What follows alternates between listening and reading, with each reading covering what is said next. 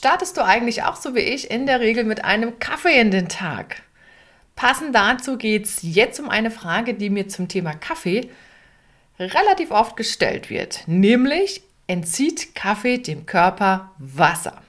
Was ist dran an diesem Mythos? Und die Antwort gibt's in dieser etwas kürzeren Episode. Herzlich willkommen zu meinem Podcast Sport trifft Ernährung. Hier bekommst du wertvolle Infos und Praxistipps, die dir dabei helfen, deine Ernährungsstrategie in Form zu bringen.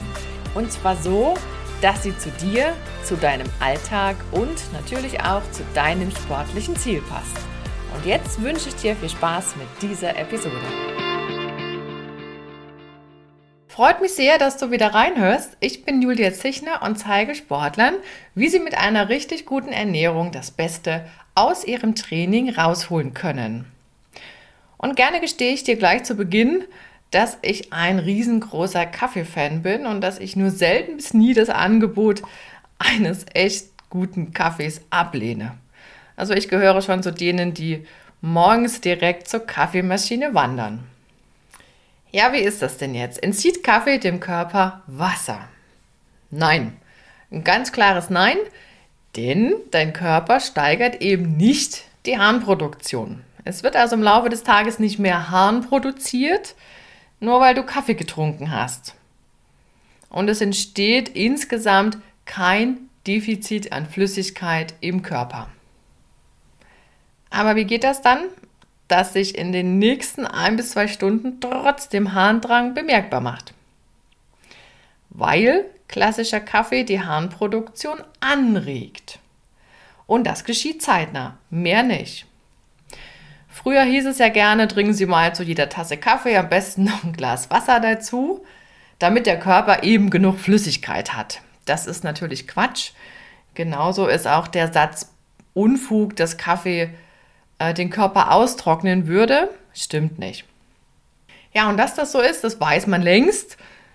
Es ist sogar so, dass selbst die Fachgesellschaften für Ernährung im deutschsprachigen Raum insgesamt vier Tassen Kaffee direkt zur Flüssigkeitszufuhr zählen. Und Tassen Kaffee oder eine Tasse Kaffee ist ja nun nicht gleich einer Tasse Kaffee. Man geht bei solchen Empfehlungen immer davon aus, ähm, also von diesen handelsüblichen Kaffeetassen. Was du so kennst von einem Kaffeeservi. Die sind ja ein bisschen kleiner als diese Kaffeepötte, die viele heute nutzen. Wenn man von Kaffeetassen spricht, dann sind immer so die kleinen. Im Prinzip kannst du dir vorstellen, ne, das Kaffeeservi von Oma, das sind so klassische Kaffeetassen. Und wenn man jetzt sagt, vier am Tag sind okay, dann reden wir, wenn wir das mal in Flüssigkeitsmenge übersetzen, über einen guten halben Liter am Tag.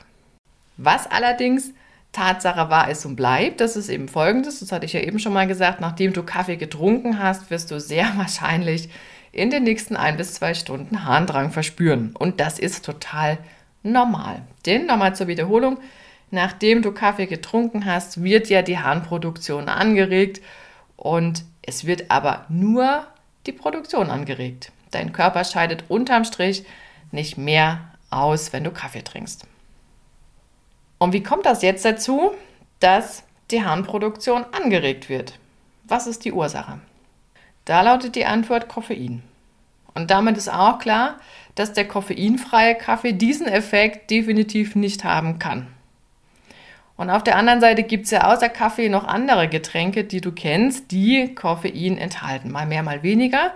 Und damit meine ich sowas wie Cola oder Energy Drinks, da ist auch schwarzer Tee darunter zu zählen und es gibt ja auch sowas Verrücktes wie Koffeintabletten. Und wie viel Koffein enthält denn jetzt Kaffee? Ha, das kommt drauf an. Es gibt zwar Zahlen, aber das sind Durchschnittswerte. Je nachdem, wie der Kaffee zubereitet wird, so steckt dann auch mehr oder weniger Koffein drin. Das kommt zum Beispiel auf die Brühzeit an. Das heißt, je länger das Koffein aus dem Kaffeepulver eben Zeit hatte, in Lösung zu gehen, also sozusagen eine, so eine Verbindung mit dem Wasser einzugehen, umso mehr Koffein kann auch in deiner Kaffeetasse landen. Und klar ist auch, dass die Menge, also die Menge an Kaffeepulver, die du verwendest, auch eine Rolle spielt, klar. Und das macht so wahnsinnig schwer, exakte Angaben zu tätigen. Und das, was wir dann immer in diesen Tabellen finden, sind allenfalls Durchschnittswerte. Aber ich sag mal so, besser als nichts. Und ich habe mal geguckt und ein paar Zahlen für dich rausgesucht, die man sich auch ganz gut merken kann. Starten wir mal bei der üblichen Tasse Filterkaffee. Du denkst wieder an die Tassenform von Omas Kaffeeservie. Da reden wir von 100 Milligramm Koffein. Da ziehst du mal 20 Milligramm ab, da sind wir bei 80 Milligramm. Da haben wir so eine Dose Energy Drink, Durchschnittswert. Wir ziehen wieder 20 Milligramm ab, da landen wir bei einer Tasse Espresso mit 60 Milligramm Koffein und nochmal 20 weg, da sind wir bei einer Dose Cola angelangt. Also 100 Milligramm Tasse Filterkaffee. Und wenn du dir das jetzt merkst, die Tasse Filterkaffee, und dann hüpfen wir mal zu dem, was ja auch von Sportlern gerne konsumiert wird. Das sind diese Energy Gels. Und da gibt es auch Varianten mit Koffein. Und wenn die Koffein enthalten, dann sind es zumindest beim Marktführer oder einem der großen Marken, die so am deutschen Markt existent sind, da reden wir von 50 Milligramm Koffein in ein so ein Gelpäckchen. Und dann sind zwei Gels mit Koffein, das, was so eine Tasse Filterkaffee hat. Nur damit du mal so einen groben Eindruck bekommst, über welche Größen und Dimensionen wir da reden. Und das Koffein die Sache mit dem Harndrang auslöst, das hatten wir ja geklärt. Aber welche Wirkung hat es denn jetzt noch? Neben dem Harndrang steht die Verdauung auf dem Zettel. Das heißt, Koffein bringt den Darm in Schwung, da ist dann mehr Bewegung. Das sollte man immer dann bedenken, wenn, wenn man danach so eine Situation hat, wo auch Adrenalin und Aufregung dazukommen, vielleicht in einem Wettkampf oder so. Also da ist immer ganz gut nochmal zu gucken, wie viel Kaffee trinke ich vorher und wie viele koffeinhaltigen Gels nehme ich dann auf einen Rutsch. Dann sorgt Koffein auch für eine erhöhte Herzfrequenz das steigert sich dann logischerweise, umso mehr du an Koffein zu dir nimmst. Also wer dann auch meint, er müsse sich wach halten eine ganze Nacht lang mit irgendwelchen Koffeintabletten, der wird das sicherlich verspüren. Und im moderaten Stile heißt dann immer, Koffein regt den Kreislauf an. Du würdest das auch sehen, wenn du deine Herzfrequenz misst. Da gibt es ja auch tausend Geräte, die man da nutzen kann. Guck einfach mal in den nächsten ein, zwei Stunden drauf. Wenn du Kaffee getrunken hast, dann wirst du wissen, was ich meine. Dann ist, denke ich, auch gut bekannt, dass Koffein so die Konzentrationsfähigkeit steigert. Das heißt ja auch, äh, es funktioniert als so eine Art Wachmacher und im Grunde könnte man auch sagen, Koffein regt das Nervensystem an und deshalb nennt man es auch ähm, psychoaktive Substanz. Aber ganz wichtig, Koffein macht keine Wahrnehmungsveränderung und deshalb ist es auch keine Droge. Manche sagen zwar immer so, sie seien süchtig nach Kaffee oder Koffein, das ist, ja, ich sag mal so eine Floskel, aber im medizinischen Sinne ist das nicht zu begründen. Und wie stark du auf Koffein reagierst, das hängt übrigens auch davon ab, wie häufig du das zu dir nimmst. Ne? Je mehr du konsumierst, also wenn du jetzt beispielsweise acht Tassen Kaffee am Tag, wieder das Maß von Oma, zu dir nimmst, dann entsteht schon so ein gewisser Gewöhnungseffekt und dann ist es sehr wahrscheinlich, dass die Wirkung vom Koffein auch nachlässt. Wird also nicht gesteigert, die lässt auch durchaus mal nach. Ja, wie viel Koffein ist denn jetzt zu viel? Wir hatten es ja eben schon mal, ne, dass es auch so einen Gewöhnungseffekt gibt. Und da heißt es dann immer so schön, na ja, also was jetzt Probleme macht. Das ist zu viel und Probleme sind auch sowas wie, man kann nicht mehr einschlafen, man hat so eine innere Unruhe, vielleicht auch Herzrasen, Kreislaufprobleme oder auch Verdauungsprobleme. Das hatten wir ja schon mal, dass Koffein den Darm anregt und dass es dann auch zu Durchfällen kommen kann. Das ist für einige Sportarten oder auch Situationen im Leben eines Sportlers natürlich sehr interessant. Wirklich gesundheitsgefährdend wird es dann ab einer Menge von einem Gramm Koffein pro Tag.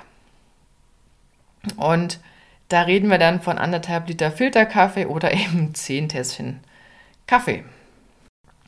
Welchen Nachteil hat Kaffee, wenn er in Maßen getrunken wird? Wir reden jetzt nicht über diese Megadosen, sondern das, was man so üblicherweise vielleicht an Nebeneffekten noch haben kann, an die man nicht gedacht hat. oder die nicht so offensichtlich sind. Klassiker ist natürlich, dass die Zähne früher oder später ihr strahlendes Weiß einbüßen könnten, aber da kann man dagegen steuern.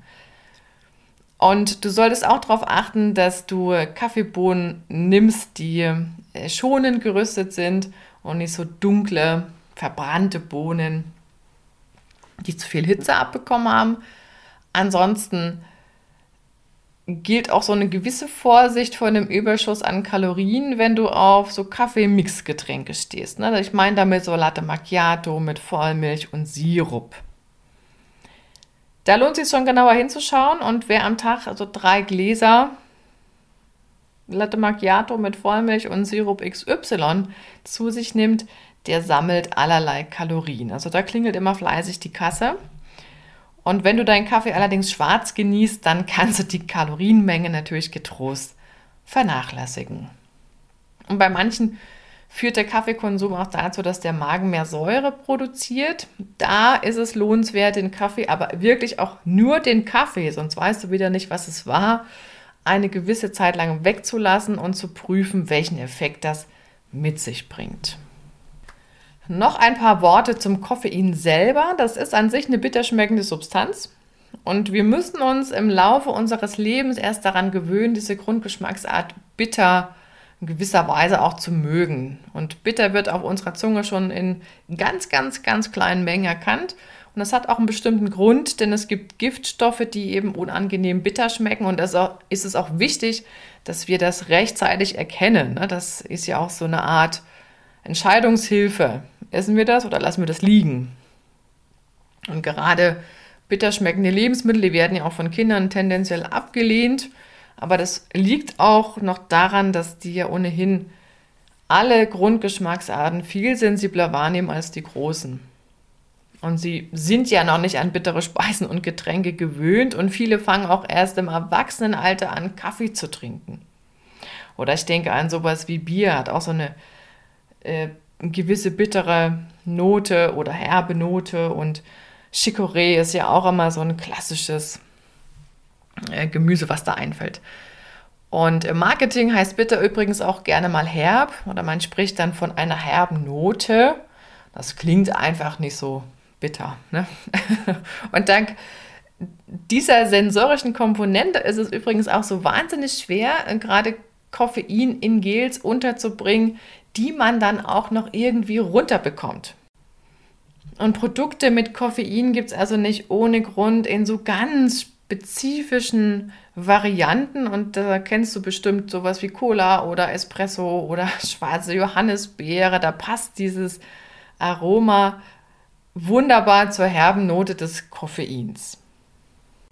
Die wichtigsten Fakten für dich nochmal im Überblick. Koffein haltiger Kaffee regt deine Harnproduktion an.